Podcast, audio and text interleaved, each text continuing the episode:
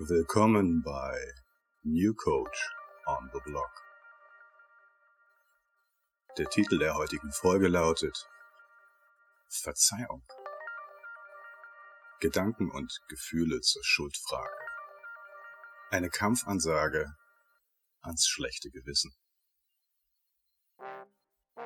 Schuldig. Das hört wohl niemand gern, wenn es gegen die eigene Person gerichtet ist. Und trotzdem Leider oft genug ist exakt diese Wortwahl ein schwerwiegender Bestandteil von inneren Dialogen und äußeren Konflikten.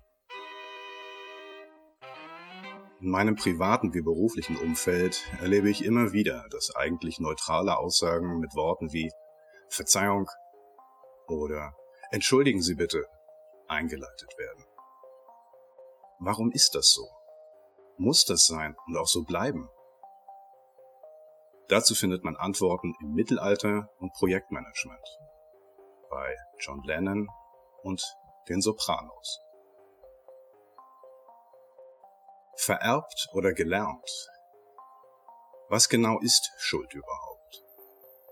Schulden, Verbindlichkeiten, Schuldgefühl, bewusste oder unbewusste Überzeugung, etwas Falsches getan zu haben. So heißt es in der psychologischen Definition. Verschulden, Vorwerfbarkeit eines zivilrechtlichen Delikts nennt es sich in der Rechtswissenschaft. Allgemein formuliert existenzielle Schuld philosophischer und sozialpsychologischer Begriff. So wird der Schuldbegriff bei Wikipedia definiert. Und falls jetzt jemand aufschreit, das wäre doch keine wissenschaftlich anständige Quelle, dann bekenne ich mich sofort schuldig. Dieser Artikel hat allerdings auch keinen Anspruch auf allumfassende Wahrheit. Naja, ein wenig schon, aber vielleicht wirklich nur ein kleines bisschen. Anerzogen, gelernt oder steckt dieses Gefühl irgendwie tief in uns drin? Ist Schuld in der menschlichen DNA verankert? Ehrlich gesagt, ich weiß es nicht. Auf eine gewisse Weise ist es mir fast auch egal. Ich möchte vielmehr als Coach und Mensch meinen Teil dazu beitragen, dass Schuldgefühle und vor allem schlechtes Gewissen möglichst wenig Raum einnehmen. Bei mir selbst und bitte auch bei anderen. Natürlich spricht nichts gegen eine anständige Portion Reumütigkeit oder eine ehrlich gemeinte Entschuldigung, wenn es dafür wirklich einen Anlass und Grund gibt. Doch wie häufig sind Schuldgefühle zu beobachten, weil sich jemand selbst klein und schlecht macht. Weil er oder sie sich ungenügend fühlt oder zu stören glaubt. Ein Fingerzeig. Das berühmt-berüchtigte Fingerpointing. Wenn man mit dem Finger auf jemanden zeigt, sind bewiesenermaßen dabei stets drei Finger auf sich selbst gerichtet. Der ist schuld. Wer ist schuld? Im Projektmanagement-Umfeld gebe ich gerne einen Tipp weiter. Die Arbeit mit dem Schuldigen der Woche. Doch ist das eigentlich nur eine fast unnötige Krücke. Der Trick geht so. Ein Projektteam verabredet für die Laufzeit des gemeinsamen Vorhabens, dass es immer einen Schuldigen der Woche männlich, weiblich oder divers, gibt. Idealerweise ist das nicht jedes Mal derselbe Mensch. Ein wöchentlich wechselnder Turnus ist hilfreich und sinnvoll. Und wenn dann über Fehler und Probleme gesprochen wird, hebt genau diese Person dann sofort die Hand. Ich war's. Regelmäßig ist sofort ein befreites Lachen die Reaktion. Das Team kann sich umgehend auf die Lösungssuche machen statt den Verantwortlichen ausführlich an den Pranger zu stellen. Wie gesagt, das ist zwar hilfreich und spannungslösend, allerdings darf man sich durchaus fragen, ob dieser Trick wirklich erforderlich sein sollte. Vor allem ist er nur wenig tauglich, wenn man selbst das Team ist. Wer war's? Ich? Ich oder ich? Häufig haben wir unser ganz persönliches inneres Team so konditioniert, dass wir beim Fingerpointing regelmäßig mit der gesamten Hand oder Faust auf uns selbst zeigen. Der Schuldspruch richtet sich dann vehement ans eigene Spiegelbild. Ich bin schuld. Eigentlich an allem, was in der Welt nicht rund läuft. Bei solch einem Zustand gehe ich jede Wette ein. Damit ist dieser Mensch nicht auf eben diese Welt gekommen. Zwar bin ich weder für Genetik noch Epigenetik ein echter Experte, aber trotzdem bin ich felsenfest überzeugt, das ist gelernt und anerzogen. Mit einem schlechten Gewissen geboren worden? Das kann und will ich mir einfach nicht vorstellen. Aber wie lernt man es dann, sich schuldig zu fühlen? Einen Hinweis dazu bietet nachher der Ausflug nach New Jersey zu den Sopranos. Existenzielle Schuld? Entschuldigung, dass ich existiere. Dieser Leitspruch von passiv-aggressivem Verhalten bringt es leider auf den Punkt. Darauf kommen wir gleich wieder zurück, doch zunächst richtet sich der Blick auf den Sachinhalt. Jeder Mensch darf eine Geokoordinate haben, einen Standpunkt und einen Fleck zum Sein. Stehe ich im Weg? Oh, Entschuldigung. Warum denn eigentlich? Herrje, irgendwo muss man sich ja befinden. Wenn ich dabei tatsächlich aus Unachtsamkeit jemandem im Weg stehe, im Supermarkt, auf der Straße, vielleicht auf dem Lebensweg oder Karrierefahrt, kann es natürlich angebracht sein, sich zu entschuldigen. Oder etwas in der Art, mehr dazu direkt im Anschluss. Und gleichzeitig nimmt jeder Mensch nun mal Raum ein. Das darf so sein. Wenn man dabei nicht mit Vorsatz jemand anderes behindert oder mit böser Absicht auf die Füße tritt. Falls ein Mensch von früh auf gelernt hat, dass er oder sie irgendwie falsch oder ständig im Weg ist, dann bringt es wenig, von außen mit einem herzhaften Hör doch einfach auf damit zu reagieren.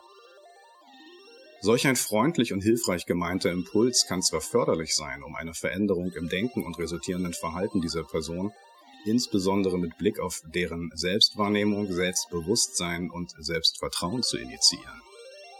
Jedoch kann meist nicht einfach so ein entsprechender innerer Schalter umgelegt werden. Die wirklich gute Nachricht, es gibt ihn, diesen Schalter. Ablasshandel mit sich selbst? Hiermit entschuldige ich das Fehlen meines Sohnes am vergangenen Montag. Was von Eltern im Schulischen gern versucht wird, das geht eigentlich gar nicht. Können wir uns selbst entschuldigen? Nee, oder? Vielmehr können wir lediglich um Entschuldigung bitten.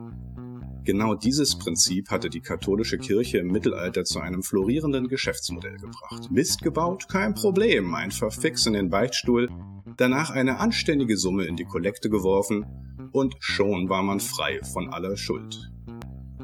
Möglicherweise funktioniert das sogar auf eine gewisse Weise. Sünde, Buße, Reue, Gnade. Hui, keinen dieser Begriffe habe ich wirklich in mein Herz geschlossen. Wie steht es mit Verzeihen? Können wir uns selbst vergeben? Und wie schaut das im Umgang mit anderen Menschen aus, die uns Unrecht getan haben? Verzeihen wir ihnen? Oder im Endeffekt uns selbst?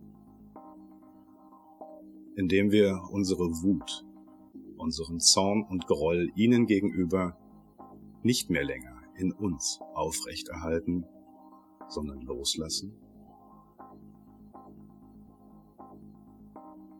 Das tut man nicht, das darf man nicht, das ist nicht richtig, brav, anständig, ehrenhaft, geziemend, ordentlich, tugendsam. Und wenn man es doch tut? Lerneffekt? Veränderung oder Schuldgefühl? Was man im Leben so alles muss, was unbedingt genau so sein muss, was keineswegs keinesfalls sein darf.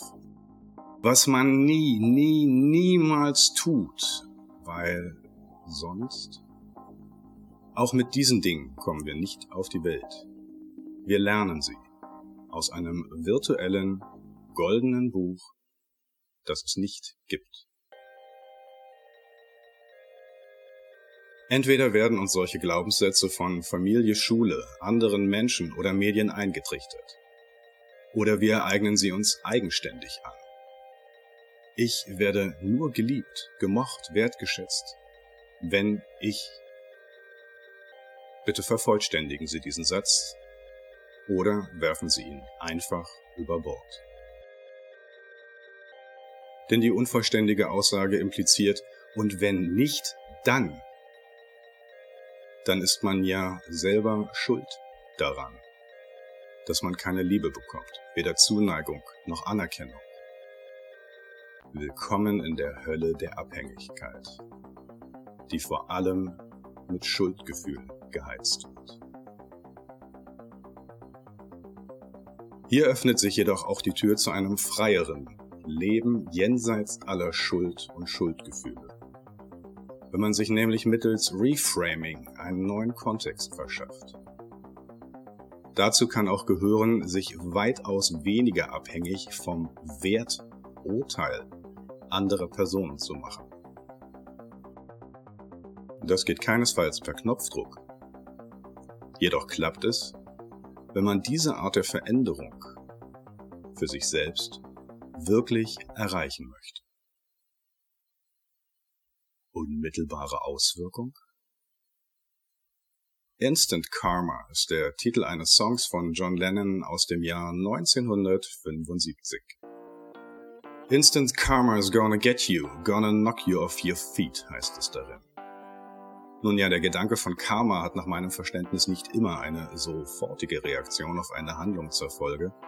Wahrscheinlich wird der ein oder andere Karma-Kenner zustimmen, dass sich nach der dahinterstehenden Philosophie und Theorie manch eine Handlung auch erst in einem späteren Leben auswirken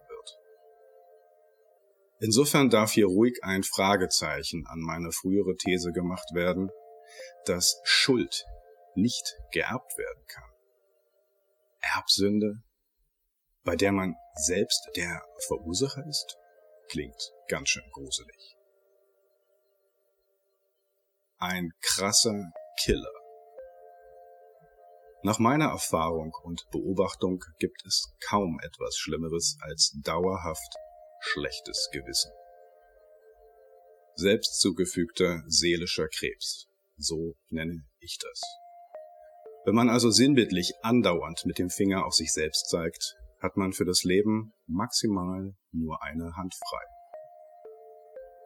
Wer mit sich selbst Krieg führt, wird nur schwer gleichzeitig irgendeinen Frieden finden.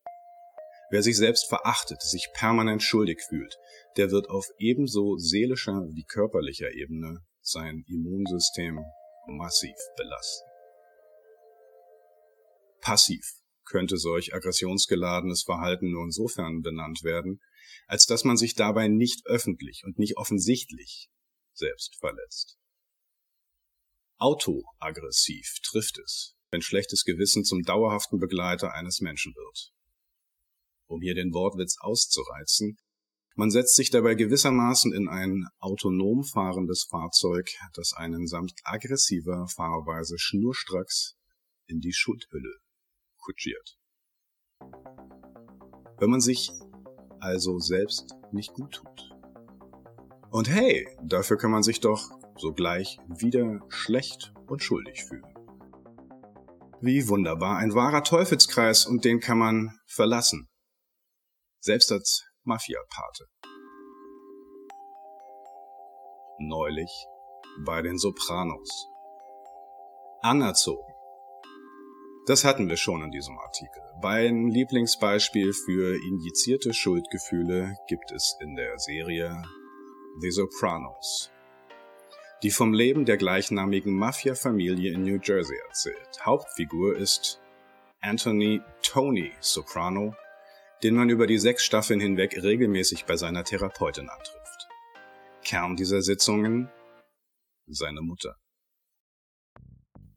Die gibt später einen Mordauftrag gegen ihren Sohn in Auftrag. hat aber vorher selbst schon ganze Arbeit geleistet, indem sie Toni das massivste schlechte Gewissen eingeimpft hat, das man sich nur vorstellen kann. Kein Wunder also, dass der Capo ständig mit Panikattacken zu kämpfen hat. An dieser Stelle sei ausdrücklich gesagt, dass auch Väter, Onkel, Tanten, Großeltern und weitere Verwandte ebenso Lehrer und Vorgesetzte sowie ganz andere Menschen dies bewerkstelligen können. Zurück zu Toni und seiner Mutter, die hier wirklich bitte lediglich als Beispiel, nicht als klassischer Stereotyp verstanden werden soll. Ja, sei du nur glücklich. Ich hab mich ja all die Jahre aufgeopfert, damit es dir gut geht. Wie es mir dabei geht, das interessiert ja niemanden. Ein Hinweis an dieser Stelle, Tonys Mutter scheint ihr eigenes Wohlergehen bei weitem nicht so sehr zu interessieren wie die Chance, anderen ein möglichst mieses Gewissen zu bereiten. Möglicherweise ist das wiederum eine sehr seltsame Form des Lustgewinns, doch weiter im Text von Livia Soprano. All die vielen Jahre seit deiner Geburt habe ich mein eigenes Wohl zurückgestellt. Hier liegt mir selber Schuld auf den Lippen. Es war deine eigene Entscheidung, liebe Livia. Das trifft es wohl besser. Wer mit solchen Worten und den darin nur unschwer versteckten repressiven Emotionen aufwächst, der könnte sich wohl spätestens mit dem Eintritt ins Erwachsenenalter eine Dauerkarte beim Therapeuten buchen.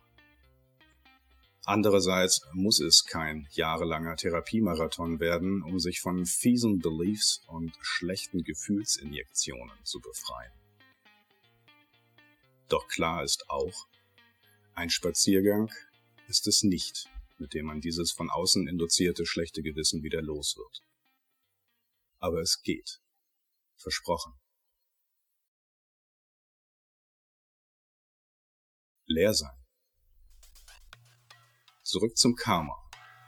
Aufgrund von aktuellen Schuldgefühlen oder manchmal auch im vorausschauenden Gehorsam, der keinesfalls zukünftige Schuld auf sich laden will, kann es zum karmischen Missverständnis kommen. Denn es geht bei dieser Philosophie, diesem Lebensverständnis und Konzept keinesfalls darum, so viel Gutes wie nur möglich zu tun. Vielmehr steht eine ausgeglichene Bilanz auf der Agenda. Ziel von cleverer Karma-Arbeit ist es daher, auch im Guten nichts anzuhäufen. Denn das schleppt man nach diesem Konzept dann ebenso mit ins nächste Leben. Eben so lange, bis man den emotionalen Rucksack wirklich leicht und leer gemacht hat. Erst dann ist der Weg frei ins Nirvana. Frei sein. Das ist auch ein kluges Vorgehen beim Verzeihen. Um sich selbst nicht mehr zu belasten mit dem Tragen von negativen Gefühlen. Ganz gleich, ob anderen oder sich selbst gegenüber. Denn bleiben wir im Bild, wer anderen oder sich selbst gegenüber nachtragend ist, der muss ja wortwörtlich ständig etwas mit sich herumschleppen.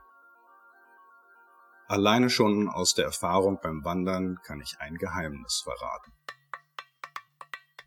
Mit leichtem Gepäck läuft es sich viel angenehmer.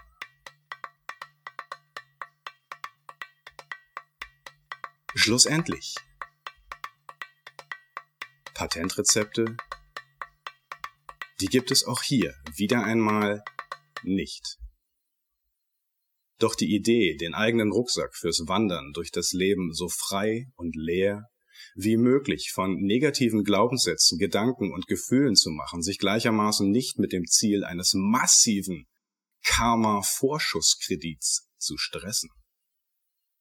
Die kann ich wärmstens empfehlen. Aus ganz persönlicher Erfahrung, ebenso aus der Arbeit mit Klientinnen und Klienten. Im Endeffekt ist dieses befreite Laufen und Leben das Beste, was man sich selbst, selbstfürsorglich und selbstverantwortlich schenken kann. Vielen Dank fürs Zuhören. Mein Name ist Andreas Steffen. Ich bin Coach.